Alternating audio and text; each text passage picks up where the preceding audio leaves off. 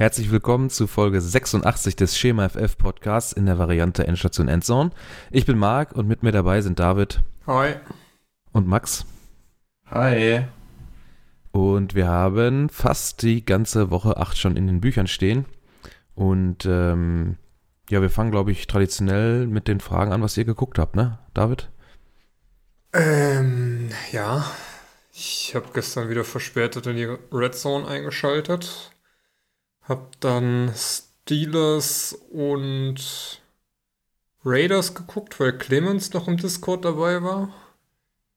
Und hab dann bei den Spätspielen Seahawks und ähm, Saints geguckt und bin dann irgendwann ins Bett und hab da dann Seahawks bis zum bitteren Ende geguckt und ansonsten Sunday in 60. bis zum bitteren Ende, Max. Äh, ich habe leider nur die Red Zone gestern sehen können, weil ich gestern dann vor dem Lockdown nochmal mein Gutscheinbuch fürs Essen gehen ausnutzen wollte. ja, da habe ich dann leider nur die Red Zone geschafft. Okay, ich war heute oder bin heute das erste Mal seit vier Wochen wieder im Homeoffice gewesen und habe äh, erstmal E-Mails ohne Ende nachlesen müssen. Ich bin zu nichts gekommen, konnte nicht mal ein Spiel vernünftig nachgucken. äh, hab mir dementsprechend, glaube ich, was habe ich denn?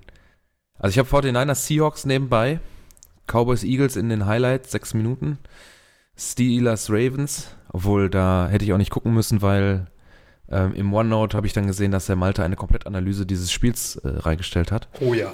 Ja, gestern Abend äh, parallel äh, zum Fernsehgucken mit der Freundin noch Vikings und Packers. Und das, achso, Patriots Bills. Genau, habe ich auch noch im Game of 40. Ich glaube, ich muss mir dieses äh, Sunday in 60 auch nochmal äh, mal äh, zu Gemüte führen, ob das nicht was für mich ist. Ja. Ja, das klingt echt gut. Das, das muss ich auch unbedingt mal einführen, so als äh, Routine. Das Problem ist ja. nur, wenn es dann Sunday in 70 oder Sunday in 75 wird, dann wird es echt lang.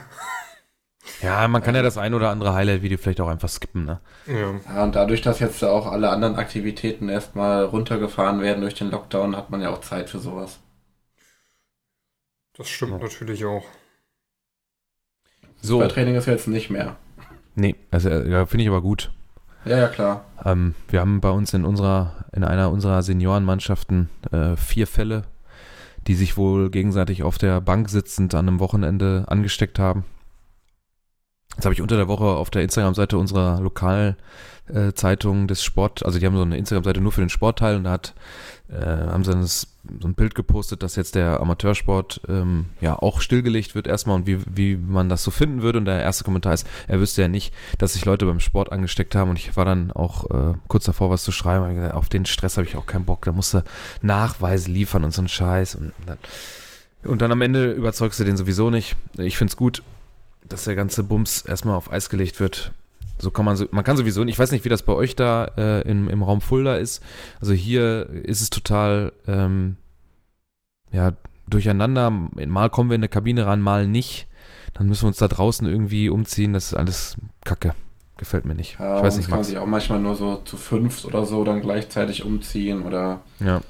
Ja, ist alles ein bisschen nervig. Ich bin dann auch, also ich bin froh, dass das jetzt so konsequent dann zumindest eine einheitliche Regelung gefunden wurde, dass alle aufhören. Weil vorher war es bei uns jetzt auch so, dass dann immer mal so, keine Ahnung, so aus einem gewissen Bereich die Mannschaften durften dann gar nicht mehr spielen und mussten, durften auch nicht mehr duschen und so ein Kram und dann lieber jetzt einen Monat Pause machen und dann wieder neu starten. Genau. Ganz deiner Meinung. Was haben wir für News? Ähm, the Jets are trading linebacker Avery Williamson to the Steelers, source said, and they are swapping picks. Pittsburgh 20, uh, 2022 fifth rounder for New York Jets 2022 seventh rounder. Das kommt von Rap Rappaport. Rappaport. Ja, Ian Rappaport ist ja immer eine relativ verlässliche Quelle. Da gab es auch gestern äh, oder heute dieses äh, schöne ah, ja, Instagram-Bild, wo äh, Williamson dann in New York im Jets-Trikot steht und äh, den Daumen raussteckt. Ja. Ja. Hat jetzt, äh, geht vom schlechtesten Team der Liga zum besten Team der Liga. Jetzt haben wir zwar schon etwas vorgegriffen, aber die äh, Pittsburgh Steelers grüßen von der Spitze der AFC North mit 7-0-0. Alles gewonnen. 69 äh, Point Differential im positiven Bereich. Sehr schön. Äh, wird den Malte bestimmt freuen. Der verzieht sich trotzdem immer und macht an den Folgen nicht so richtig mit und hält sich im Hintergrund. Ich glaube, der traut dem ganzen Braten nicht so richtig. Er hat auch gestern hier schön Discord geschwänzt und kam ja. erst rein, als das Spiel vorbei war. Feige Sau. So, dann haben wir noch Covid-News. Ähm, der Defensive Coordinator der Broncos ist positiv, zwei Cards-Spieler und äh, Ravens Cornerback Marlon Humphrey und Packers Running Back Rookie AJ Dillon, die Sonntag gespielt haben, äh, sind heute positiv getestet worden. Ähm, da kann natürlich dann auch noch, ja, ein paar äh, Leute noch folgen, wenn man da an der Sideline steht. Geht das schnell. Mhm. Genau. David, dann kommt jetzt dein persönlicher Bereich. Verletzungen. Äh, zu Williamson noch, er steht combined trotzdem mit einem Losing Record 7 zu 8 dann jetzt. ja, gut. ähm, aber machen wir mit den Weil Verletz die Steelers schon eine Bei hatten, ne? Also.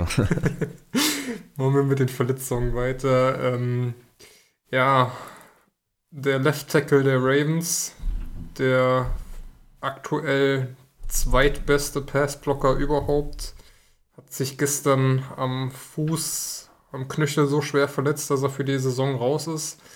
Hat, glaube ich, am Donnerstag erst einen Vertrag über fünf Jahre und 98,75 Millionen äh, unterzeichnet, von dem, glaube ich, irgendwie 70 oder so garantiert sind. Also es wird ihm jetzt nicht wehtun, aber den Ravens, weil Lamar Jackson ja doch schon durchaus Druck kriegt. Also eine weitere Schwächung für die Ravens Offense. Ähm ja, bei den Browns hat sich Miles Garrett verletzt mit einem mit einer Knieverletzung. Da steht noch ein MRI aus, gab es noch keine News zu. Wird aber wohl die nächste Woche ausfallen. Ähm, T.Y. Hilton auch verletzt mit einer Ach, Groin war hier wieder Leiste, ne? Ist äh, während dem Spiel runter, steht auch noch weiteres aus. Ähm, ebenso während des Spiels runter ist Kenny Golladay, der sich an der Hüfte verletzt hat und laut Aussage der Lions die nächste Woche ausfallen wird und danach Week to Week ist. Und im Spiel Seahawks 49ers sind bei den 49ers sowohl Jimmy G als auch Kittel als auch Coleman verletzt raus die beiden ersten mit einer Knöchelverletzung und Coleman mit einer Knieverletzung.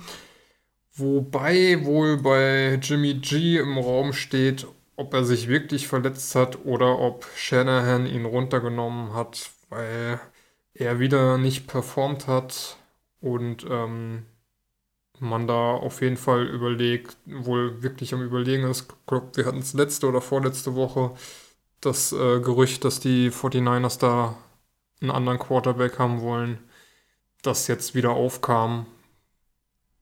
Ich glaube, es kam gestern bei uns auch in der WhatsApp-Gruppe auf, dass die 49ers Offense irgendwie nicht so funktioniert, als Nick Mullins dann reinkam. Ja, ging es ziemlich zackig gegen die Seahawks. Und ich würde jetzt nicht sagen, dass Mullins der bessere Quarterback ist. Aber es könnte sein, dass der vielleicht sogar nächste Woche startet. Naja, er hat halt äh, genauso ein gutes Passer-Rating wie Russell Wilson. Äh, mit einem fast ähnlichen Volumen. Also Wilson, dadurch, dass er ein bisschen länger gespielt hat, etwas mehr äh, Pässe geworfen. Aber ähm, sonst sieht das ganz gut aus, was Mullins da gemacht hat, zumindest rein von den Zahlen her. Und ich bin ja eh kein Garoppolo-Freund. Ich habe ja letztes Jahr schon, als wir die Folge da mit den ähm, Niners Empire gemacht haben, ähm, hatte ich ja da auch schon erwähnt, dass ich glaube, dass ähm, Garoppolo nicht der Quarterback ist, der dir den Super Bowl gewinnt. Und das hat man ja dann im Bowl dann auch gesehen, finde ich zumindest, dass man mit einem Quarterback wie ähm, Mahomes, der da deutlich ja äh, dann das Spiel an sich reißen kann und nicht so ein reiner Game Manager ist, da was holen kann. Ja, Ich meine, die haben jetzt auch nicht großartig Spieler über die Saison verloren, haben sich eher noch verstärkt. Waren jetzt natürlich verletzungsgeplagt, aber die. Ja, aber das ist, das ist ja der Punkt, ne? Wenn du jetzt, äh, wenn du so ein, so, eine, so ein gutes Team, was sie ja tatsächlich sind, dann noch verstärkst, dann ist es ja auch egal. Dann kannst du da Nick Mullins oder Garoppolo hinstellen, das ist auch Wurst. Aber mit den ganzen Verletzungen am Anfang der Saison hat man halt schon gemerkt, dass man dann da an der Stelle, wenn man da einen besseren oder einen, der, der selber mehr zu leisten imstande ist, dann würde man jetzt wahrscheinlich nicht 4 und 4 stehen. Ich meine, auch in einer starken Division, ne? Seattle 6-1, Arizona 5 und 2, die Rams 5 und 3 und San Francisco 4-4 würde ja zum Beispiel in der NFC East auch alles noch für den ersten Platz reichen. äh, aber ja, ich finde, man, wenn dann da ein, richtig ein Knaller Quarterback da rein oder hier so ein, so ein Burrow jetzt zum Beispiel, der ja in, in, in den, bei den Bengals schon gut aussieht, obwohl er da Druck ohne Ende kriegt oder auch ein, äh, ein Herbert. So, solche Leute, die dann da auch mal was reißen können selber, wird denen wahrscheinlich besser zu Gesichte stehen. Ja, komm, wenn Jo. du gerade die äh, NFC East schon ansprichst, äh, dann machen wir doch direkt, mit dem Sunday Night Game weiter. Ich habe es nur Trash Trash Hooray genannt. ähm, ihr habt wahrscheinlich nichts davon gesehen. Welches, was meinst du denn? Wo bist du denn jetzt? Naja, gerade? Cowboys Eagles. Ach, ich habe die. Highlights, also in Anführungsstrichen die Highlights geguckt, ja. Ich habe die Fantasy-Zahlen von CD Lamp gesehen und da hatte ich die Schnauze voll. Ja, also, Ich musste erstmal gucken, wer dieser Quarterback ist. Ben DiNucci. ja, das ist die Nummer 3. 21 von 40, 180 Yards, äh, kein Touchdown, keine Int. Viermal gesackt worden. Rating lassen wir mal raus, war bei Carson Wentz auch nicht besser. Ähm, auch ein ähnliches Volumen, 15 von 27. Aber der hat zwei Touchdowns und zwei Interceptions geworfen. Ähm, haben die, was ist denn hier? Ein Fumble war auch wieder dabei, habe ich auf jeden Fall gesehen. Zwei Stück. Ja. Ja, ein paar. Das Geilste fand ich ja noch, Boah. dieser, ähm, dieser wunderschöne äh, Versuch im Fourth Down bei Vierter und Drei, wo die Eagles scheinbar nicht damit rechnen, was mir auch beim vierten Versuch völlig ungewöhnlich ist, dass die Cowboys rushen und ähm, wenn es einfach nur auf die Fresse kriegt und äh, niedergehauen wird, dabei noch den Ball verliert äh, und die Cowboys den Fumble holen und dann ganz am Ende dieser, ja, ich weiß nicht, wie nennt man das jetzt, dieser Onside-Punt der Cowboys. Ach so. Ja, keine Ahnung. Ich glaube, das war nicht in den Highlights mit drin. Doch, ganz am Ende war es drin. Ja, dann habe ich da schon wieder ausgemacht, weil das so schrecklich war. Und äh, wo einfach der Panther das Ding in die Luft haut, das Ding fällt runter und dann stürzen sich alle drauf, um das Ding zu holen und keiner weiß, was da überhaupt abgeht. Also, boah. Ich habe ja Elliot und CD Lamp im, im Fantasy und ich könnte nur kotzen, ne? Äh, 19 Carries, 63 Yards, 3, Komma irgendwas im Average. Ähm, CD Lamp hat, durfte einmal laufen, obwohl da haben sie ja ein bisschen Tricky Replay am Anfang da reingehauen, wo sie z- jeweils ähm, so eine Ballübergabe in, in drei Richtungen machen, ne? Also erst nach links, dann nach rechts, dann nochmal nach äh, in die andere Richtung. Da hat, glaube ich, CD Lamb seinen 19-Yard-Rush, genau, seinen einen 19-Yard-Rush gemacht. Und ansonsten relativ leise da. Niemand einen Touchdown. Ja, Drei, ja, äh, drei Field Goals. Er war ja aber schon besser als letzte Woche. Ich hatte letzte Woche Gallup und äh, Lamp im Lineup und hat von beiden kombiniert 0,1 Punkte bekommen. Ich meine, Cooper tot, ne? Ein äh, Target. Ne, fünf Targets, eine Reception. Fünf Yards. Jo. Tot. Der kostet mich ein Redraft-Spiel. Boah, ey. Ja, also Hey, du machst es auch nur falsch, ne? J Justin Jefferson bei den, ähm, na, bei den Vikings Vikings. sieht super aus. CD Lamb sieht ja auch nicht schlecht aus, aber da sterben die ganzen Quarterbacks weg, im wahrsten Sinne des Wortes. Und schon bist du am Arsch.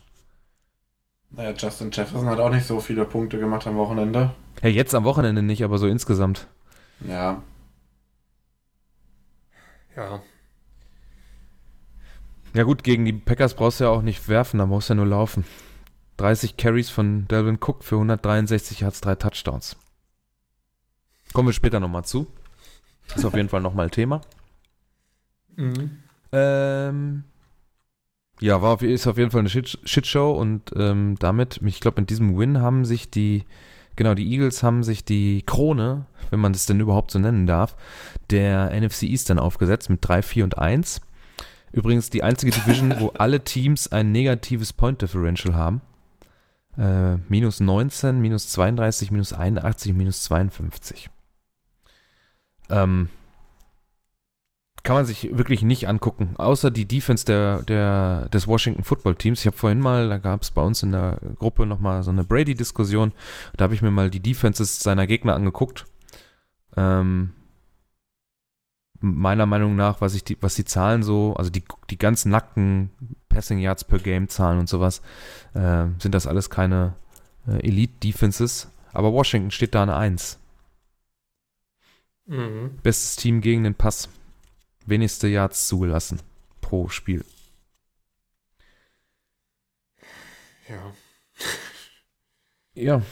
Man muss sich ja irgendwie in der Division ne? muss man sich ja irgendwas raussuchen, worüber man sich freuen kann, ne? Ja, wenn da irgendjemand es mal schafft, einen positiven Rekord zu kriegen oder zumindest einen ausgeglichenen Rekord, wäre ja schon mal ein. Ja, es ist ja am, eh- sind ja am ehesten dann noch die, äh, Die Eagles. äh, die, die Eagles, ja. Und die Ja, also die Cowboys gehen gar nicht. Die Giants wollen auch nicht wahrscheinlich. Dass äh, Washington da noch, also warte mal, Washington hat hier übrigens 185,9 Passing Yards per Game. Und das schlechteste Team sind die Seahawks mit 358,7. Was sagst du dazu? Aber hm? Ja, Eure Defense. ja, ja, ich weiß, die ist halt gut. Nee. Ich weiß, die ist halt gut. Da Okay. darf jeder durch. Aber reicht ja, ne? Auch. Ja, nee. Wär schön, Ja, 6 damit's- und 1, oder was? Ja, aber man könnte ja auch mal was verteidigen. Könnte, muss man aber nicht. Reicht ja auch so. Ja, aber überlegt mal, wie scheiße Philly aussah und da jetzt Erster ist, ne? Das ist eigentlich echt frech. Ja, aber das ist ja, das würde ja jetzt im Laufe dieser Saison für jedes Team gelten, was da an 1 ist. Die sehen ja alle scheiße aus. Und es ist ja auch nicht weit weg für Washington oder für Dallas, ne, da auch an 1 zu stehen. Ein oder zwei Wins mehr, Philly verliert in derselben Zeit, bumm, bist du schon wieder Erster. Und spielst Playoffs. Ja.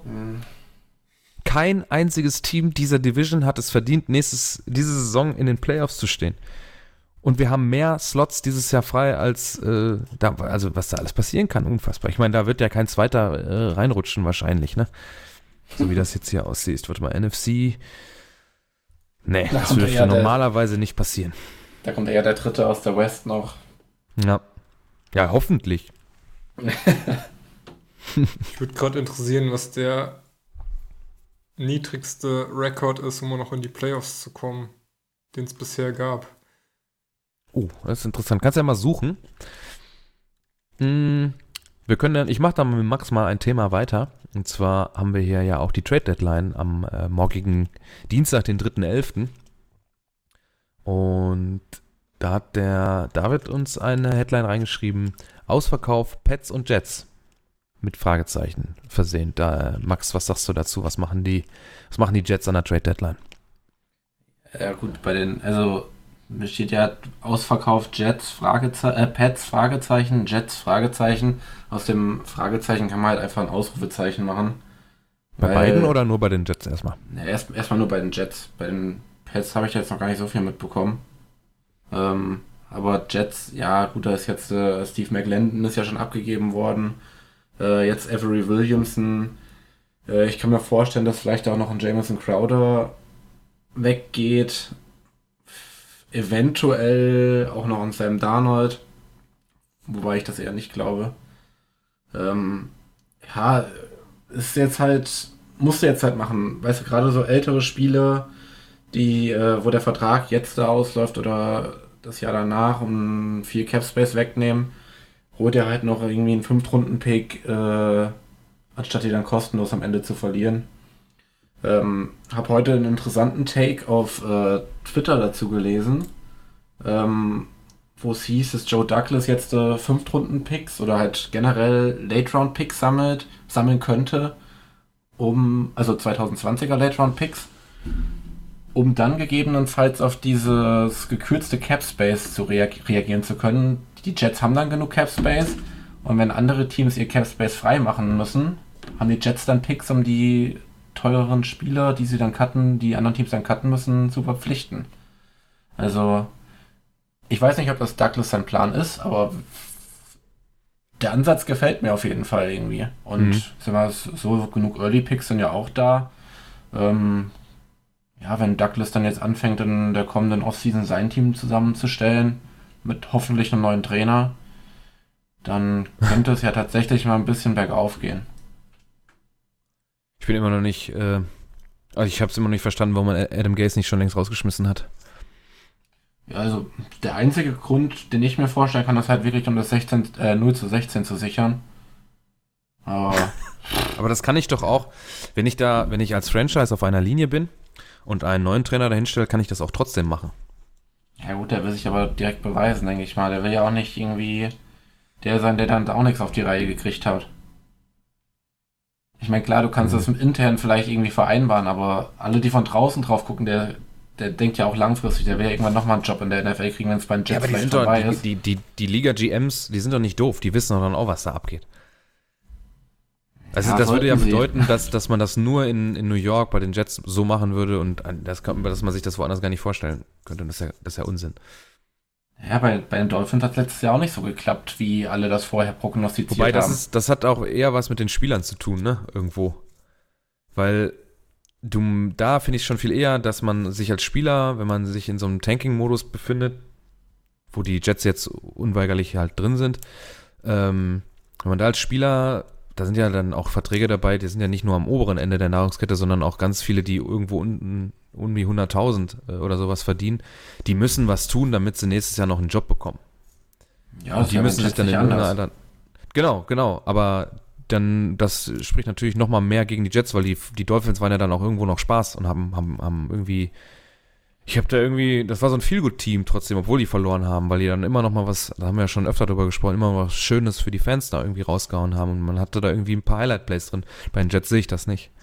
Ja, die haben ja auch ein, Playbook, was über Screenpässe und äh, Inside Runs hinausgeht. Und auch äh, letzte, letzte Woche, glaube ich, noch so ein Full äh, Tight End Run eingestreut von Trevor Vesco. Ja, nee, also da war halt einfach auch so ein bisschen mehr da vom Coaching her, keine Ahnung. Hm. Okay. David, hast du was gefunden? Jo, ähm, wir haben hier einmal die Carolina Panthers 2014 mit 781 und in 2010 ein Team aus der NFC West, was mit 7 und 9 noch in die Playoffs kam. Puh, welches könnte das gewesen sein? Äh, sieben, ja, neun, die Seahawks. Genau. Und ja, das waren so die schlechtesten Records in der äh, 16-Spiele-Ära. Vorher ein paar Mal 4 und 5. Aber ich denke. ist die Frage, die spielen ja noch ein paar Mal gegeneinander, ne? Oder? Ja. Nee, so oft gar nicht. Warte mal. Die Eagles spielen noch gegen die Giants, gegen die Cowboys und Washington. Jeweils einmal nur noch ist ein Aufeinandertreffen, genau. Frage, Was ist denn dann überhaupt machbar? Ich denke mal, so ein 6 und 10 sollte schon gehen. Äh, nee, die haben Ge ja ist denn möglich ein 5 und irgendwas? Geht das? Ist das Stimmt. machbar überhaupt von der Zusammenstellung her? Stimmt. Dann sage ich, mit 5 und 11 geht einer in die Playoffs in der äh, NFC East. die Eagles haben ja schon einen Teil, also wird das dann 15-1. Aber das wäre schon, das wäre schon hart. Dann nehme ich das. 15-1.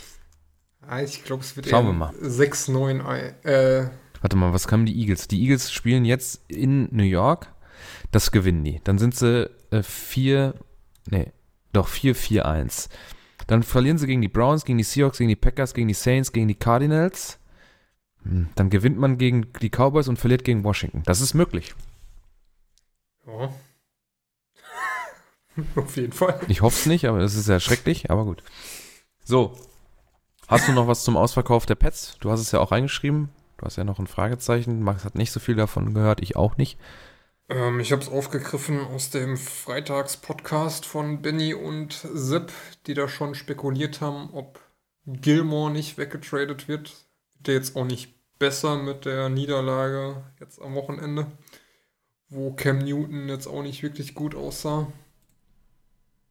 Ähm, kann mir schon vorstellen, dass die Pets da jetzt noch ein paar Spieler loswerden. Äh, Edelman ist ja jetzt auch mit einer Knie-OP erstmal längere Zeit raus. Das heißt, da ist ja auch keine Sicht auf Besserung. Da könnte man sich durchaus was Neues aufbauen. Mhm, mhm. Aber so konkrete Sachen hast du da jetzt auch noch nicht gehört, ne? Nö. Dann harren wir der Dinge, die da kommen. Ja, also das Gilmore-Ding habe ich auch schon mal vernommen auf Twitter, aber jetzt nicht nichts Konkretes in dem Zusammenhang. Ich glaube, das Hm. konkreteste waren mit die Texans, wo es hieß, bis auf Watson und ein, zwei andere stehen eigentlich mehr oder andere Spieler theoretisch zum Verkauf. Na gut. Tua hat gestartet. Hat sein Debüt gegeben Ja. gegen ähm, die Rams. Prompt den ersten Sieg eingefahren, aber, muss das wohl so mit einem Aber untertiteln, mit einer Statline von 12 von 22, 93 Yards, ein Touchdown, hat ein Fumble produziert, ist da mit einem 80,3er Rating rausgekommen gegenüber seinem Konkurrenten Jared Goff 35 von 61 für 355, gro- hohes Volumen, ein Touchdown, zwei Interceptions, zwei Sacks, ein 65,9 Rating. Also der sieht auch gar nicht gut aus. Zwei Fumbles dann noch, äh, also vier Turnover produziert. Und das führte am Ende zu einem 17 zu 28. Und hier ist ein, äh, ein äh, von, ähm, von Roto World. Ähm, ich glaube, du hast es rauskopiert, oder? Mhm. Um, Tua played so conservatively, almost putting viewers to sleep. Ryan Fitzpatrick was at least fun to watch. The Dolphins traveled to Arizona in week 9. Nothing would suggest Tua is worth starting as a top 24 fantasy option for that one. Also muss wohl, die haben ihn wohl ganz, ganz, ganz behutsam an dieses, äh, an diesen Starter-Job herangeführt. Ähm, ja, hat am Ende für einen Win gereicht, ne? Also das ist ja das, was am Ende als Quintessenz dabei raus- rauskommt und das ist ja das Wichtige. Man steht 4-3 äh, hinter den Bills in der AFC East. Die Patriots sind mit 2 und 5 nur an 3, das ist so ein schönes Bild. Haben sogar die beste Point Differential da in der, in der AFC East mit plus 58. Ähm, ja. Die haben halt eine Bomben-Defense, ne? Ja. Das ist Wahnsinn. Vor allem die Passing-Defense ist halt kompletter Wahnsinn. Auch, ey. Die haben ja auch wieder, ich weiß nicht, ob es waren ein Pick Six und einmal Special Team Touchdown, ne? War es jetzt am Mhm. Wochenende? Ja, war einmal der äh, Kick-Off Return, glaube ich. Von ähm, Jakeem Genau. Grant. Genau. Dann äh, der eine Pass auf Devante Parker von Tour. Und dann auf jeden Fall noch ein Pick 6. Wobei hier steht, die haben insgesamt drei Touchdowns. Äh, Das kriege ich jetzt irgendwie. Achso, das ist. äh, ja, Gaskin. Miles Gaskin. Ja, äh, nee, bei der Tour. Defense steht noch. Miami Defense, drei Touchdowns, aber ist wahrscheinlich die Special Teams mit drin. Ja. Und äh, ja, und noch der eine von Gaskin. Ja, die leben von ihrer Defense, kann man, denke ich, auf jeden Fall so sagen. Das ist aber geil, Ja, ne? Wie, wie diese, wie das so gegen, ähm, also die lassen die wenigsten Punkte zu, insgesamt 130 Punkte erst zugelassen, 18 pro- 18,6 pro Spiel. Dann hast du aber, wenn du die Passyards anguckst per Game, sind sie irgendwo im Mittelfeld. Mit 250,9. Da ist das beste Team die, das Washington Football Team mit 185. Und das schlechteste die Seahawks mit 358, hatte ich schon gesagt. Und bei den Rushing Yards sieht es nicht anders aus. Da sind die, ähm, die Patriots, ach die Patriots, die, die Tampa Bay Buccaneers mit 462 das beste Team und die Cowboys mit 1367 das schlechteste. Und die Dolphins sind irgendwo da in der Mitte. 876 zugelassene Rushing Yards. Trotzdem lässt man damit die wenigsten Punkte zu. Finde ich schon äh, bemerkenswert. Ich finde es schade, dass du das Zitat über Goff nicht vorgelesen hast. This was truly legendarily a bad Also. performance from the third highest paid player in der NFL. Hat er echt so einen großen Vertrag, ey? Ja, Wahnsinn. Was die alle für Geld verdienen da manchmal, ne? Es ist schon verrückt. ist schon übel. Die Rams ein Schatten ihrer selbst. Alle, die gegen die Patriots in den äh, Super Bowls verloren haben, danach nie mehr auf die Beine gekommen. Aber ich finde es doch eigentlich ganz schön, wenn er das selber sowas über sich sagt, so und nicht irgendwie jemand anderem die Schuld gibt oder sowas. Das zeigt, zeigt für mich zumindest so ein bisschen, dass er auf dem Boden geblieben ist, so ein bisschen sich selbst reflektieren kann. Und äh, ja, vielleicht auch im Training dann hart an sich arbeitet. Das war keine Wonach ist das Aussage von ihm. Entschuldigung. Wonach ist das eigentlich bemessen? Äh, high, third highest paid player. Wahrscheinlich diese Saison. Also es Ach war so. kein Zitat von ihm selbst, das war ein Kommentar Ach so. von äh, auch von Roto World. Irgendeine News 28. 28. 28. Capit. Was? 31 kriegt er dieses Jahr. Meine Fresse. Da ist es, da ist es jeden Cent wert, den äh, die Seahawks an Russell Wilson bezahlen. Ach ja, sicher. Auf jeden Fall. Aber ich habe auch, das sage ich auch schon seit über einem Jahr, dass der Typ einfach zu, zu schmächtig ist, um so ein richtig guter ähm, äh, Quarterback zu sein in dieser Liga. Das, das ne. Ich habe immer das Gefühl, Jared Goff, ein Hit zur falschen äh, Zeit, an der falschen Stelle und dann ist vorbei. Karriereende. Ciao. So sieht der aus. Der Johnny. Der Johnny. Komm, er sieht doch aus wie so ein, wie so ein College Quarterback aus, dem, aus irgendeinem schlechten B-Movie aus Hollywood. Kann So auch bei Sunny Boy lächeln, ja, aber. ja, genau. der, der, der, Haupt, der Hauptdarsteller aber, ne? Der Ersatzquarterback, der keinen Bock hat. Ja, ja. So.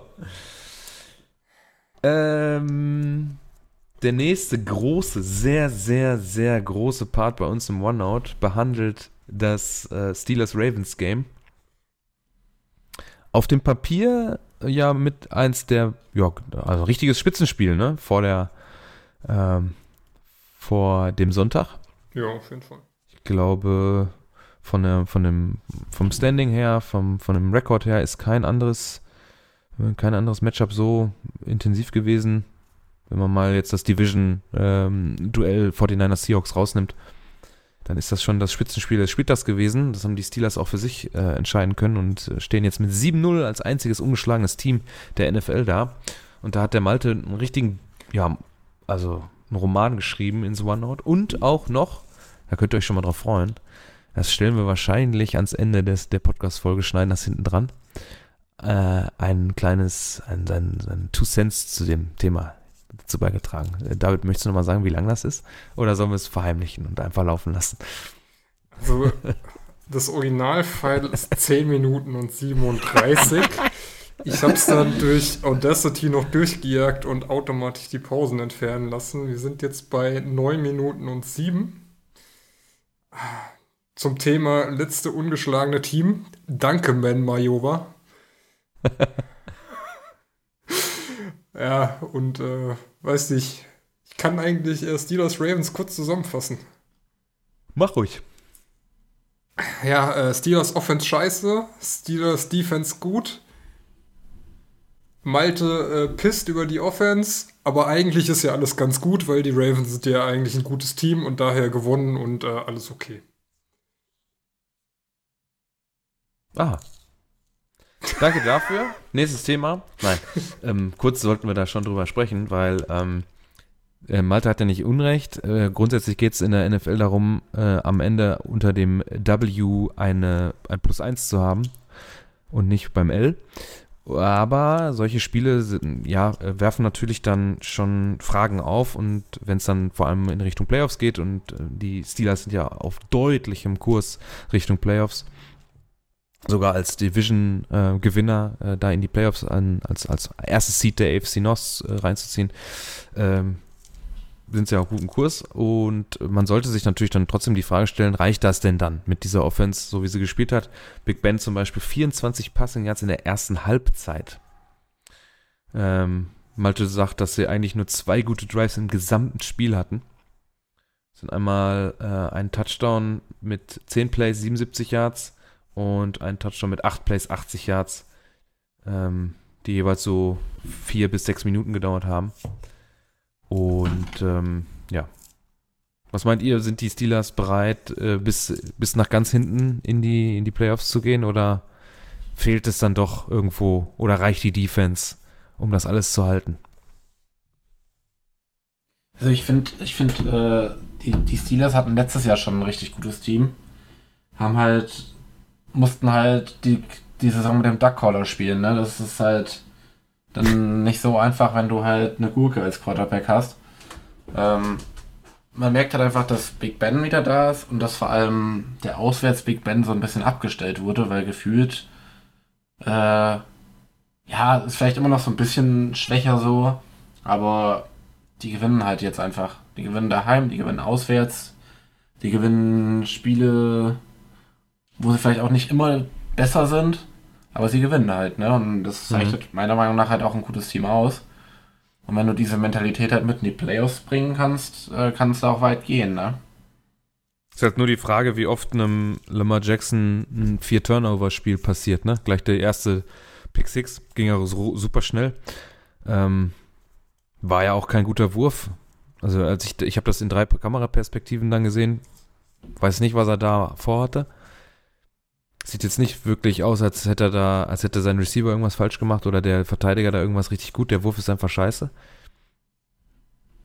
Ja. Dann hat er noch eine Interception geworfen, zwei Fumbles verloren von drei. Einen hat er noch wieder gekriegt. Äh, ich weiß nicht, ich glaube, jetzt allzu oft wird ihm das nicht passieren. Und ähm, dann fehlen da zum, beim 28, 24 auch schon wieder ein paar äh, Punkte, um das überhaupt zu gewinnen, ne? Ja, muss schon sagen, ähm, es war wirklich kein gutes Spiel von Jackson. Ich meine, da, wie du sagst, bei der ersten Interception, Spillane stand halt da. Fertig. Der hat eigentlich nicht mehr gemacht. Und ja, ähm, auf der anderen Seite, ähm, Malte hält ja auch hier den Steelers vor, die Rush Defense. Mein 265 Yards erlaubt ist natürlich schon heavy. Wobei man auch echt sagen muss, ähm, auch hier bei dem, ähm, ja, beim vorletzten Drive der Ravens war halt viel äh, Laufspiel von, ähm, von Lamar Jackson, immer mit einem Option-Play. Und das haben die Steelers halt nicht verteidigt bekommen. Hat den Ball angetäuscht, ist selbst gelaufen, First Down. Hat angetäuscht, ist selbst gelaufen, First Down. Und so ging das die ganze Zeit. Und dann haben sie ihn irgendwann mal gestoppt bekommen. Dann war es Vierter und drei oder so. Und äh, man stand da und wusste genau, okay, mit einem Option Play, Lamar läuft selbst. Oh, First Down, das war überraschend. Und äh, die haben halt trotzdem die ganze Zeit auf Pass Defense gespielt, was dann halt, weiß nicht, passt dann halt nicht. Ich meine, klar kannst du sagen, okay, wir erlauben einfach keine tiefen Pässe und dann hast du ja zumindest auch dann im letzten Drive das Ding noch ähm, verhindert bekommen. Hattest aber halt Glück, dass die Ravens im Drive vorher halt ähm, gefummelt haben und dann überhaupt nicht mehr so gefährlich waren, weil sie hätten das Ding ja schon früher zumachen können. Aber schon witzig, ne? Wie man mit äh, combined 100, ne, 220 Yards äh, Rushing, Receiving ein Spiel gewinnen kann gegenüber, sind das jetzt, 265 Yards Rushing und 192 über den Pass. Also 208 bei, bei Lamar Jackson. Das ist ja verrückt, wie man mit solchen Statistiken ein Spiel gewinnen kann.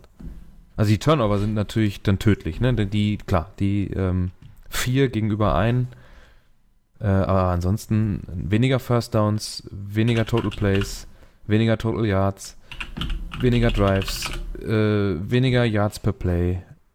Überall weniger, aber am Ende vier Punkte mehr. Auch hier die Possession Time, ne? Elf Minuten weniger am Ball gewesen. Ja. Und weniger Penalties. Gut, das ist natürlich dann was Positives. Ansonsten, in allen äh, Kriterien eigentlich schlechter. Aber was man jetzt halt, was man jetzt halt auch sagen kann, du hast jetzt halt mit äh, Spillane einen Backup, Linebacker drin gehabt, der halt eher über die Pass-Coverage kommt. Ähm, hast jetzt aber mit Avery Williamson wieder eingeholt, dessen äh, große Stärke ist es, den Run zu verteidigen. Ähm, könnte halt dann nochmal dafür sorgen, dass die Lauf Laufverteidigung des Steelers auch nochmal zulegt. Und die Secondary ist ja gut. Hast halt mit Devin White auch einen äh, absoluten Top-Linebacker verloren vor zwei Wochen. Ähm, es kamen noch gerade noch zwei News rein und zwar George Kittle hat wohl einen Bruch im Fuß ei, ei, und ei, wird äh, längere Zeit ausfallen und auch Jimmy Garoppolo ist mit einem High Ankle Sprain erstmal auf unbestimmte Zeit an der Sideline. Oh. Und du meintest gerade Devin Bush und nicht Devin White? Ja, Devin Bush, ja. Ah, die zwei Devins. ja. Ja. Also, die Ravens ähm, merke ich übrigens über Mark Ingram. Der hat mir letztes Jahr eigentlich auch solide Punkte mal geliefert. Auch äh, keine riesen Ausreißer nach oben, aber immer solide. Der macht dieses Jahr auch nichts. Also die, die auch Lamar Jackson, den hatte ich auch in irgendeiner Liga, den habe ich sogar mittlerweile gebencht. Ähm, weil er auch nicht mehr so punktet oder so konstant punktet wie letzte Saison auf, wo er auf sein, also in seiner MVP-Saison halt. Da war es natürlich krass auch zwischendurch. Äh, ja. Ravens, auch wenn sie noch ganz gut und solide dastehen und wahrscheinlich oder für die hoffentlich davon profitieren werden, dass es halt mehr ähm, Playoff-Spots gibt dieses Jahr, ähm, sind mit 5 und 2 den Steelers auf den Fersen. Und da muss man mal da abwarten, äh, wer da noch mit reinrutscht. Sind ja noch ein paar 5 und 2 Teams. Äh, die Tennessee Titans und die Colts auch ebenfalls mit 5 und 2. Dann wären das ja sogar Colts und Stand jetzt die Ravens, die dann da reinrutschen würden, wenn wir jetzt sofort Playoffs hätten. Naja. Die müssen auf jeden Fall noch was tun und die Steelers müssen etwas für ihre Mauer Offense tun. Haben sie aber erstmal einen Defender ertradet. Naja. Dann kommen wir zum nächsten Trenner. Die Highlights der Woche. Machen direkt mit den Ravens dann weiter. Bleiben wir genau, dann bleiben wir gleich bei äh, den äh, Steelers und den Ravens. Da ging es um einen Late Hit, glaube ich. Damit hat das angefangen, ne?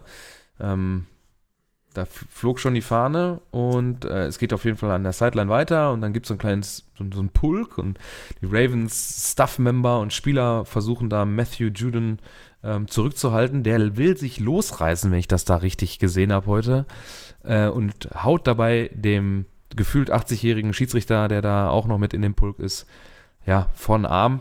Der lässt sofort die, der zeigt auch so lustig auf ihn in der, in der, in der Zeitlupe, lässt die Fahne fallen und dann ist es eine Ejection, weil ja, das geht halt nicht, auch wenn es im Eifer des Gefechts, also ich glaube nicht, dass er die Intention hatte, den wirklich zu schlagen oder den überhaupt zu treffen, sondern er wollte sich da von seinem Staff-Member oder dem Spieler, der ihn da festhält, losreißen und haut dann, und der, der kann ihn dann nicht mehr festhalten und dann geht der Arm halt schneller nach vorne und dann trifft er halt den Schiri. Aber da ist die NFL hart. Das finde ich auch eigentlich ganz cool, dass sie es so machen. Und fliegt da raus. Äh, was haben wir noch? Äh, Javen Wims Cheap Shot Punch, Punches and Fight Ejected ist das Video über, äh, übertitelt. Da geht es um einen äh, Chicago Bears Spieler, äh, der sich mit. Der sehr intelligent ist. Und, ja. und zweimal einem Saints-Spieler, ich weiß gar nicht wem, gegen einen Helm schlägt. Also. Gardner Johnson, oder? Gardner, ja, genau, genau. Joseph Gardner Johnson. Sehr intelligent, boxt ihn zweimal gegen Helm. Also Gardner Johnson wird es nicht allzu sehr wehgetan haben. Aber der schlägt auch noch rein, als er auf dem Boden liegt, ne? Wo er dann von seinem Mate da äh, noch weggezogen wird am Ende. Ja, gut, aber wie würdest du reagieren, wenn, da, wenn da, du einfach da stehst oder kommt einer an und haut dir einmal gegen den Helm und guckst Aber hat an? das nicht eine Vorgeschichte? Hat er nicht da irgendwie, hat Gardner Johnson ihm nicht das Mouthpiece rausgerissen? Keine Ahnung. Ja, irgendwie sowas. Und angeblich auch angespuckt. Aber ey, wenn man das in der zweiten Kamera sieht, wie der hin von hinten kommt und ihm das, das Mundstück aus dem Mund reißt, so zack, und dann sofort vor den Helm und sich bereit machen, der macht einfach gar nichts. Er macht ja eigentlich, macht das ja genau richtig, der Gardner Johnson, ne? Ist er eigentlich dafür, ja. hat er was bekommen? Nö. Nee. Also, dann ist es sehr gut officiated, ne? Haben sie, dann hat er sich auch richtig gut zusammengerissen. Das finde ich ja nicht schlecht. Also, wenn da einer von hinten ankommt, mir das Mundstück rausreißt und dann mir sofort einen gegen Helm gibt und dann noch einen zweiten, also denen sollten man auch mal ein, zwei Spiele geben und mal eine ordentliche Geldstrafe. Der wird auf jeden Fall eine Suspension kriegen. Wird schon gemunkelt. Also, ja. Und das ist halt echt, also wie du schon gesagt hast, unfassbar smart als Verteidiger. Äh, ja. Ist aber, als, als beim Fußball ist es ja ähnlich. Da ist man als Verteidiger eher so der, der auch mal so ein bisschen giggelt und den Stürmer dann reagieren lässt. Und meistens reagiert der Stürmer so, dass der Schiedsrichter es sieht. Mhm. und ja, da, da freue ich mich auch immer, wenn, wenn der gegnerische Stürmer dann sich eine gelbe Karte sich oder eine rote Karte hinreißen lässt, ne? ja, genau, das, da freut man sich dann immer als Verteidiger. Ja. Gab heute eine kurze Auf Zeit, wo der, ähm, ja, wo der Wikipedia-Eintrag von Wims editiert wurde und nicht zugefügt wurde, professioneller Boxer. naja. Ein eher halbprofessioneller Boxer reinschreiben. Richtig, ein professioneller hätte gewartet, bis der Helm aus ist. Oder ihn halt direkt umgeboxt. Ja gut, kommen wir mal wieder zu, weg vom Kämpfen. Wir sind ja beim Football, da werden ja auch noch ein paar äh, Bälle gefangen und da haben wir als nächstes äh, T. Higgins, ein ridiculous Toe-Tap-Catch. Da habe ich erst gedacht, dass Burrow den Ball einfach wegwirft. Aber ja, doch so da macht T. Higgins, äh, ne? Also, also vor allem in dieser Sideline-Kamera, die wir ja so sonst, also die ja üblicherweise die, das Standardbild einfängt, die finde ich ja überhaupt total kacke. Ich würde ja viel lieber immer hinter der Line of Scrimmage was gucken. Ähm, da geht er recht hoch weg und wirft den genau zwischen zwei Verteidiger, kommt er runter und T. Higgins macht das perfekt und fängt den Ball und macht, kann auch nur noch mit den Zehenspitzen den Boden berühren und dann auch ins Ausfallen. Also schönes Ding. Da könnte ich mir auch vorstellen, dass wir das auch so nochmal bei Twitter raushauen. Fand ich, fand ich echt geil, gerade beim Gucken. Dann, ich gucke, wo Heinz. Nieheim Heinz. Auch sehr geil. Genau. Ja, überhaupt nicht geil, weil äh, ich habe Warte mal, was, was habe ich? Ich habe Wilkins von den Colts und Taylor. Ja. Und ich habe mich für ähm, Wayne Gorman entschieden beim Aufstellen, anstatt Niam Heinz. Ja. Der macht 54 Yards, zwei Touchdowns. Dann haben wir über das Receiving. Und beim Rushing hat er, ja gut, da hat er nicht viel äh, zu melden gehabt, aber da hat Wilkins dann halt den Bärenanteil bekommen. Ähm, ja, Niam Heinz, mh, mm, da geht's um den Spin-Move, ne? Genau. Ja. Kriegt so einen Screen Pass, so einen Lob nach draußen, geht an der Sideline lang und springt mehr in den Spin-Move rein. Und dann haben wir noch einen Flickflack mit Schraub, eingesprungener Schraube als Celebration am Ende. Ist auch dann nochmal, steht sogar noch extra in der Videobeschreibung mit drin, dass die Celebration die Teil feiern es halt auch hart. Ist doch, ist doch ein guter Move mit, mit, mit, äh, mit Ausrüstung an und so, Helm auf, ne? Sind ja auch keine leichten, es sind ja keine Fliegengewichte da, die da rumlaufen. Auch wenn Niem Heinz jetzt eher klein und äh, ja, kein Gardemaß hat oder so, aber sieht doch ganz äh, ordentlich aus. Sieht jetzt nicht unelegant aus, was er da macht. Nee, er kann's. Hab schon schlechtere Celebrations gesehen. So, was haben wir noch? Ähm, The Wind in Cleveland blows Raiders Field Goal wide left. Steht als Videotitel. Das, das war stark, ey. Von der 30-Yard-Linie, von der 31-Yard-Linie. Also, das sieht aus, ne? Wahnsinn. Also, man kann dem Kicker da, glaube ich, wenig Vorwurf machen. Das Ding sieht echt gut aus. Bis dann der Wind so richtig reinkommt und das Ding einfach zentral komplett zur Seite wegweht. Er schießt ja schon so eher nach, nach rechts, ne? Ja. Also, schon so, als würde er so knapp neben dem rechten Post einschlagen. Und der, und der Wind, der Wind, der Wind dreht ihn halt links am Goalpost vorbei. Er trifft sogar noch den Post, oder? Warte ja, ja, mal. der bankt noch. Und der, boah, der, das ist ja unglaublich, ey. Ja, gut. Aber Windsituationen oder generell äh, Wettersituationen kriegen wir jetzt immer mehr, ne? Letzte Woche schon in, in Denver hat schon geschneit und äh, ich glaube, bei, bei den Raiders hat Clemens gestern auch gesagt, war schon mit Eisregen und so ein Scheiß. Ähm, also da in Cleveland. Das war ja auch naja. So, dann noch ein Highlight. Travis, Travis Kelsey danks Mahomes Underhand TD Pass. Das ist auch so ein. Jetzt will ich mal gucken, was, wie sieht das aus? Das habe ich gar nicht gesehen, glaube ich. Aber äh, Max hat das vielleicht gesehen. Nee, Ich habe nur dann die Celebration am Ende gesehen, also ich sah halt dieser typische.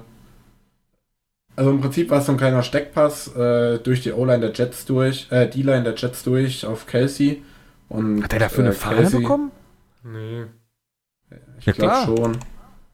Ich glaube, das ist verboten. Echt? Guck mal, er dankt das den Ding- und dann kommt sofort der, der, der, der da, was ist das? Der, der, der, der Ref, der direkt am Goalpost, also an einem, an einem, an einem Tor steht, äh, der schmeißt sofort eine Fahne. Das darf man echt nicht? Was für ein Schwachsinn. Ja, verstehe ich auch nicht. Aber ihm war es halt weil, wahrscheinlich egal, weil die schon Ja, sicher. vier hochgeführt haben. Aber, aber auf jeden Fall wieder locker aus dem Unterarm das Ding da durchgesteckt. Oh. Nach Home-Style. Das sind so die Plays, aber die irgendwie Anfang der Saison so ein bisschen gefehlt haben bei Mahomes, fand ich. Äh, irgendwie ist er, war er da nicht so locker, aber dachte ich vielleicht halt gegen die Jets kann er es halt machen, ne? Gut, er hat Ja, jetzt einen Super nicht? Bowl, ne? Weißt du, kannst nicht mehr so befreit aufspielen, er muss jetzt halt auch äh, die Form beweisen. Die wollen ja Ja, wahrscheinlich. die Form hat er bewiesen, ne? Mit 31 von 42 für 416 Yards, 5 Touchdowns. Aber gut, war auch nur, in, tut mir leid, aber war nur gegen die Jets. Das ist ja in Ordnung. Sorry, aber es geht ja nicht anders. Delvin Cook, Hey, äh, 63 Yards. Hä? Ach so, das ist Receiving. Sorry. Ja. 2 von 3, 63 Yards, ein Touchdown. Dann 30 Rushing Attempts für 163 Yards, 3 Touchdowns. Hatte ich ja schon gesagt. Da kommen wir gleich nochmal zu. Dann haben wir DK Metcalf mit 12 von 15 gefangenen Pässen, 161 Yards, 2 Touchdowns. Da war auch ein ganz schöner Lauf dabei, wo er nach außen, Mhm. nach rechts, also nach unten ging. Das habe ich äh, zufälligerweise noch, hab ich gerade mal hingeguckt. Ja, Devonta Adams äh, 7 von 12, 53 Yards, aber 3 Touchdowns. Und ja, Pat Mahomes habe ich gesagt. David möchte die ganze Zeit noch was sagen. Ne? Ne? Okay. Dann mache ich mit den Rookie-Performances weiter. Das wäre dann einmal Brandon Ayuk, äh, 8 von 11, 91 Yards, ein Touchdown. DJ Dallas, äh, 5 von 5 für 17, ein Touchdown und 18 Rushing Attempts, 41 Yards, ein Touchdown. Jetzt muss mir mal eben einer mit dem, mit dem Team helfen. Seahawks. Seahawks. Ach, das, ach, ach ja, da habe ich mich noch gewundert, genau. Äh, stimmt. Wird hier langsam wieder knapp auf Ähm. Running Back. Ja, ja, ja, genau. Ich hatte mich, ich hatte das gesehen, ich kannte den Namen jetzt auf Anhieb nicht und äh, doch. Stimmt. Äh, dann Zach Moss, 14 Rushing Attempts für 81 Yards, 2 Touchdowns und Darnell Mooney, 5 von 6 gefangene Bälle, 69 Yards, ein Touchdown. Und dann würde ich sagen, kommen wir zu unserer Lieblingskategorie. Worst Tackle of the Week. Machen wir, bleiben wir bei den Zweien. Ja, sonst kam nichts mehr, ne? Mhm. Gut, dann haben wir einmal äh, AJ Brown äh, gegen die Tennessee, ah ne Quatsch, gegen Cleveland, sorry. Bengals. Das ist ein, Cincinnati. ach Entschuldigung, ich habe nur das äh, Thumbnail gesehen und die orangenen Helme. Äh, genau, gegen Cincinnati mh, zum 24-13. Jetzt muss ich kurz nochmal zurückspulen. Genau, Tennell kriegt den Ball äh, an der Center, leicht links raus, erste Tackle, zweite Tackle. Ja, und dann kommt kein dritter mehr. Eigentlich müsste er beim ersten schon auf dem Boden liegen. Typisches Worst Tackle of the Week. Weiß ich nicht, ob das, das, ja, ist schwer zu erklären, ne? Kein Effort so richtig. Also der erste, was, was macht er? Der, als wenn er da irgendwie im offenen Feld wäre und danach noch 26 Verteidiger kommen, die auf 60 Yards noch Zeit haben, den da zu Boden zu bringen, geht er so mit der Schulter auf, auf, auf die Beine. Und der zweite ist wahrscheinlich schon wieder überrascht, dass der erste ihn nicht, nicht runterbringt. Äh, und springt an ihm vorbei, kann ihn nicht greifen. ja, und dann darf er in die Endzone laufen. Und unser zweiter Nominierter ist dann ein Delvin Cook äh, Touchdown. Das ist eine Zuschauereinreichung von Fabian. Lieben Gruß an, der, an dieser Stelle. Da geht es aber nicht um Delvin Cook als solches, sondern ähm, da gibt es links und rechts schlechte Tackles, wodurch er erst so weit laufen kann. So hat das dann beschrieben. Ähm, wir stellen das ja online, könnt ihr euch selber ein Bild von machen. Äh, Delvin Cook äh, im Allgemeinen, ähm, ja, nicht zu stoppen für die Packers, die, ähm, da muss man an dieser Stelle aber auch sagen, dass wir einfach immer noch schlecht gegen den Run sind. Und äh, ja. Ich hatte das war mir einfach in der- geil. ja, Das ist einfach geil, wie die Packers-Defender da so alle so nebenbei vorbeifliegen. Ja, und vor allem, die kriegen da so billig Blocks hingelegt. Weißt du, der, der, der letzte, also wenn man jetzt gerade ähm, in der Wiederholung von hinter der LOS das sieht, dann ist doch der, die Nummer, wer ist das? 56, glaube ich. 72, eben rechts am Bildrand. Der, der lässt sich ja nur nach vorne fallen und unser, unser Verteidiger springt über ihn drüber und hat überhaupt, also, ich weiß nicht. 72, genau. Und dann unser Defender springt einfach drüber weg. In Der, der, Run ist gut, keine Frage, alles gut. Aber ich glaube, gegen eine gute Run-Defense wäre das nicht zustande gekommen. in der Abstimmung liegen derzeit die Packers mit 85% vorne. Ja, das ist einfach, weil es zu viel ist, ne? Und das, ganz, das, das ganze Spiel ist halt einfach. Äh, ich habe Devin Cook in einer Liga, da freue ich mich natürlich, aber ich habe gleichzeitig auch ins Tablet gebissen, als ich das auf dem Couchtisch stehen hatte und dann nebenher immer drauf geguckt habe, weil wir immer sogar trotzdem noch, trotz seiner guten Leistung, immer noch eine Chance im letzten Viertel, Viertel hatten. Ähm, hatte Aaron Rodgers wieder seine, seine Magie gezeigt, wie er, ähm, wie, wie es kein anderer schafft, äh, Strafen zu provozieren, beziehungsweise zu nutzen. Ne? Da war wieder Too Many Men on the Field. Hat er sofort erkannt, hat sich wahnsinnig beeilt, es war auch sehr knapp, musste, war lange im, in der Videobox, um das zu prüfen, ob das tatsächlich dann Too Many Men on the Field ist. Auf jeden Fall hat er da wieder so ein Freeplay bekommen und äh, hat dann die Yards genommen und äh, durfte dann aus dem vierten und drei einen ersten und zehn machen. Ja, Haben noch ein kleines hat aber dann am Ende Update trotzdem nicht gereicht. zu vor ungefähr fünf Minuten. Wir haben schon gesagt, Javon Wims wird wahrscheinlich suspended. Jetzt ist es offiziell zwei Spiele Sperre. Hätte man, hätte man ihm gut und gerne noch einen mehr geben können, meiner Meinung nach. Aber ich äh, bin nicht Officiating Crew. Ja, Das die, gute alte Spielzusatzspielsperre wegen Dummheit. Ja, ich meine, die, die Sperre ist auch wegen Violating Unsportsmanlike Conduct Rules. Ja, das kann man jetzt natürlich so ausdrücken. Judy. Dann das Thursday Night Football Game. Schade, dass ich habe jetzt, ich habe zwei Wochen Urlaub gehabt, zwei Wochen Quarantäne. Und jetzt kommt ein vernünftiges Spiel am Donnerstag. Äh, zumindest nominell auf dem Papier. Ne? War ja viel Scheiße dabei die letzten Wochen. Jetzt spielen die Packers in äh, San Francisco. Äh, mit den Ausfällen könnte ich mir sogar vorstellen, dass die Packers schaffen, diesmal die 49ers zu schlagen. Letztes Jahr hatten sie ja keine Chance. Äh, weder in der Saison noch in den, in den Playoffs. Was meint ihr? Wie, wie, wie, wie sieht das mit den 49ers aus? Werden die sich jetzt erstmal darum kümmern, einen Quarterback äh, ja, ähm, sich dran zu züchten oder zu, zu, zu draften, zu traden, wie auch immer, um dann nochmal einen, einen Run zu machen? Oder also ich glaube, dass die, die, die Verletzungen einfach zu schwer wiegen dieses Jahr. Ja, ich Gerade auch davon aus, dass sie jetzt, dass sie jetzt diese Saison eigentlich abschenken. Haben wir jetzt auch Quan Alexander abgegeben.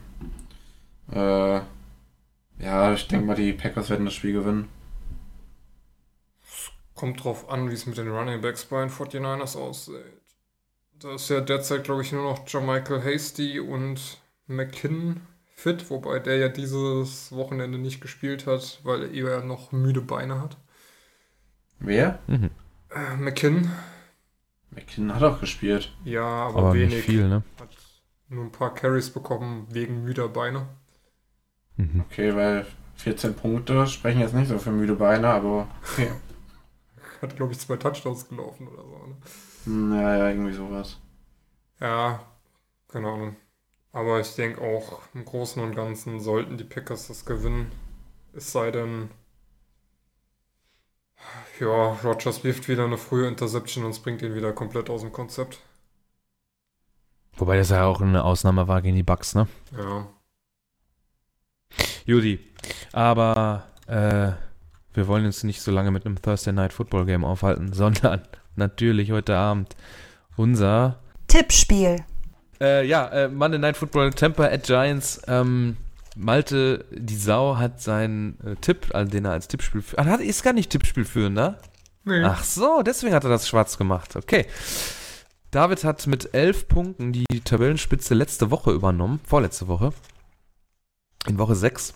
11, Max mit 7, Malte mit 8, ich mit 5. Habe aber mittlerweile auch schon aufgeholt. In der Woche 7 steht es 11 bei David, 7 bei Max, 7 bei mir und 9 bei Malte. Ui, ui, ich glaube, ui, da wird sich diese-. Sind aber eng beisammen. Wird sich, wird sich die Woche nichts ändern, weil ich da auch nicht, also ähm, Malte hat äh, seinen, seinen Tipp schwarz markiert, weil er den schon eingetragen hatte und er müsste ja nicht mehr, wir haben ja festgelegt, der Führende gibt zuerst ein, damit er nicht geiern kann. Äh, David hat 34,14, Max hat 31,17, der macht es aber echt knapp. Ja, Malta Boah, nee, glaub ich gar 32, 13. Ich mach's noch weniger. Was? Ich mach's noch weniger. Ich sag, äh, Wie warte soll mal, jetzt muss ich das kurz überlegen. 32, 13 zustande kommen?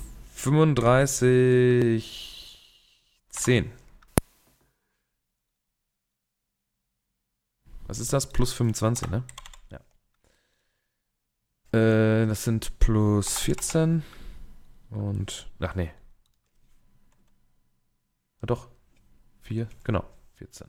Und du hast plus 20. Bin ich mal gespannt. Aber für die Giants ist da nicht viel zu holen, ne? Nee. Ist die Frage, wie lange Brady Bock hat und wann er sich dann ähm, sagt, jo, reicht, ich mach Feierabend für heute. Ja, dann soll sich irgendwer anders da hinstellen und die Bälle da hinwerfen. Ist doch scheißegal. Da brauchst du jetzt auch keinen äh, mega Quarterback, um die da fertig zu machen. Naja.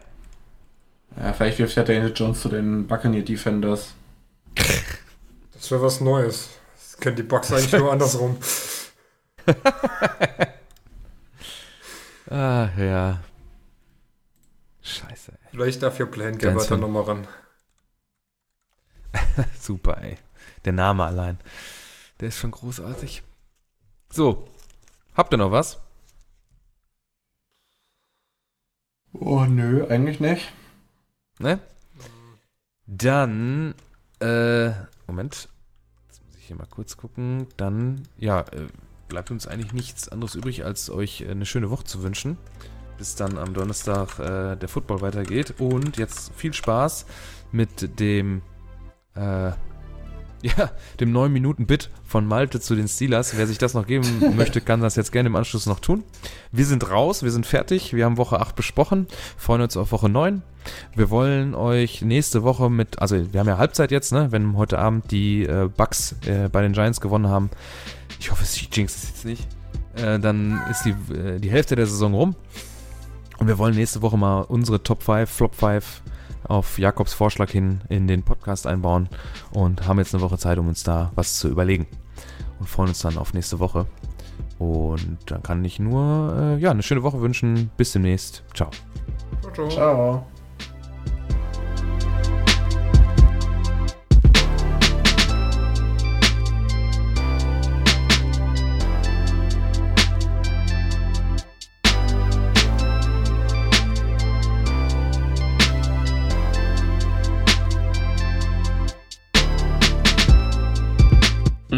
Moin, Malte hier. Ähm, wie ihr wahrscheinlich schon mitgekriegt habt, bin ich heute nicht im Podcast dabei. Wollte euch aber natürlich trotzdem meine Eindrücke vom Steelers-Ravens-Spiel schildern. Ähm, ja, die Steelers haben knapp 28-24 gewonnen. Und ja, ich glaube, man könnte sagen, das war glücklicher Arbeitssieg. Ähm, die Offensive war gerade in der ersten Halbzeit eine Katastrophe. Der Big Ben hatte in Halbzeit 1 24, ja, man höre und staune, 24 Passing Yards. Ähm, das wurde in Halbzeit 2 ein bisschen besser, aber jetzt, also, war jetzt kein berauschendes Offensivspektakel, sagen wir mal so. Eigentlich hattest du offensiv nur zwei gute Drives im Spiel. Das war jeweils im dritten Viertel. Einmal über 77 Yards in 10 Plays zum Touchdown. Und in 80 Yards in 8 Plays, äh, ja, 8 Plays zum Touchdown. Ähm, der letzte Touchdown hat dann auch die 28 zu 24 Führung gebracht. Mm, Ja, die anderen Punkte waren gleich in Halbzeit 1, gleich im ersten Play oder im, im ersten Drive der Ravens äh, eine, ein Pick 6 von Spillane, der jetzt für Devin Bush spielt. Ähm, und der andere Touchdown wurde auch durch eine Interception der Defense an der gegnerischen Endzone begünstigt. Ähm, ein weiterer offensiver Tiefpunkt, muss man sagen, ähm, war das Ende vom Spiel, als Lamar Jackson mit einer Minute 50 den Ball, eine Minute 50 im vierten Versuch kurz vor der Endzone den Ball fummelt und die Ravens nur noch zwei Auszeiten haben, du also mit einem neuen First Down das Spiel beenden kannst. Das hat dann natürlich nicht geklappt. Äh, war dann gleich ein Three and Out. Du konntest auch nur eine Minute von der Uhr nehmen, so dass Lamar Jackson dann nochmal eine Minute von der Z äh, auf der Uhr hatte, um von der eigenen 37 einen Touchdown zu versuchen. Also, ja, das hat dann natürlich nicht geklappt, weil sonst hätten die Ravens ja gewonnen, aber äh, das hätte man sich mit einem First Down deutlich ruhiger gestalten können. Mm, man muss den Ravens aber auch zugute halten, dass gerade die Cornerbacks ja mit zu den besten der Liga gehören und äh, gerade tiefe Bälle unglaublich schwierig waren. Aber ja, also offensiv, ich sag mal, ausbaufähig. Hm, das kann man, also das gilt bedingt auch für die Defensive. Nee, das wäre gemein. Aber du hattest äh, gerade bei der Rush Defense mit Abstand das schlechteste Spiel der Saison. Und ähm, was hat Garofolo geschrieben seit genau, die Steelers haben die meisten Rushing Yards in einem Spiel seit 1993 kassiert. Also in den letzten 27 Jahren nicht mehr so viel Rushing Yards zugelassen und nämlich 265. Ähm, vorher hat man 68 pro Spiel zugelassen im Schnitt in dieser Saison. Das waren insgesamt 416 und jetzt halt 265, mehr als die Hälfte der, der äh, vorherigen sechs Spiele. Das ist schon viel. Aber jetzt kommt auch der Fakt, warum man das Spiel gewonnen hat. Hm, die Defense war eine Turnover-Maschine dieses Wochenende. Die Ravens hatten vier Fumbles. Davon haben sie zwei selber recovered, aber zwei auch verloren. Darunter unter anderem das eben schon angesprochene im letzten Viertel. Wobei man ehrlich sagen muss, äh, wenn Lamar Jackson den Ball nicht festhält, ist er trotzdem short und das wird ein Turnover on Downs. Also ist ja, das Fumble da an der Stelle nicht das Entscheidende gewesen. Ähm, aber zu den vier Fumbles kamen auch noch zwei Interceptions, die, wie ich ja eben schon gesagt habe, auch die Steelers Offensivleistung bedeutend begünstigt haben. Ein Pick Six und der andere war, kann ich mir eben nachgucken, auch direkt an der gegnerischen Endzone. Hier Interception an der Baltimore 21. Den, ja, da hat Big Ben dann noch zwei Würfe gebraucht, um Ebron zu finden für einen Touchdown. Mhm. Ja, zusammenfassend. Ja, gut, und natürlich, was die Defense auch gut gemacht hat, ist die, die Passversuche von Lamar Jackson, nachdem er nochmal den Ball gekriegt hat, ganz am Ende mit 50 Sekunden äh, zu verhindern und so den Sieg zu zementieren. Ähm, ja, mein Fazit von dem Spiel wäre eher, dass die Ravens das verloren haben, als die Steelers gewonnen. Äh, du hattest, ähm, ja, wie schon gesagt, vier, vier Turnover und dabei halt noch, noch mal zweimal gefummelt, aber selbst recovered. Die Ravens Defense, gerade die Pass Defense, war an sich gut. nur disziplinarischen Problem, ähm, weil du sehr viele Strafen kassiert hast. Über 100 Yards, 110 Yards in neun Penalties. Davon, glaube ich, zwei oder waren es sogar drei Pass-Interferences, die natürlich dann Raumgewinn bringen und neues First Down. Äh, ansonsten wäre die, die Steelers Offensive in diesem Spiel, glaube ich, nicht in der Lage gewesen, 28 Punkte einzufahren. Ähm, was auch eine super dumme Aktion war, war, äh, dass Matt Juden sehr früh im Spiel einen offiziellen, da, da war so eine Rangelei und er hat sich halt irgendwie mit einem Offiziellen angelegt und einer hat seine Arme hinter dem Rücken festgehalten, damit er nichts Dummes macht. Dann hat er sich, da hat er seinen Arm da freigerissen, wollte sich befreien und hat halt in dieser Bewegung den Schiedsrichter geschlagen am Arm. Und das führt ja in der NFL sofort zum Spielausschluss. Das war nicht so clever.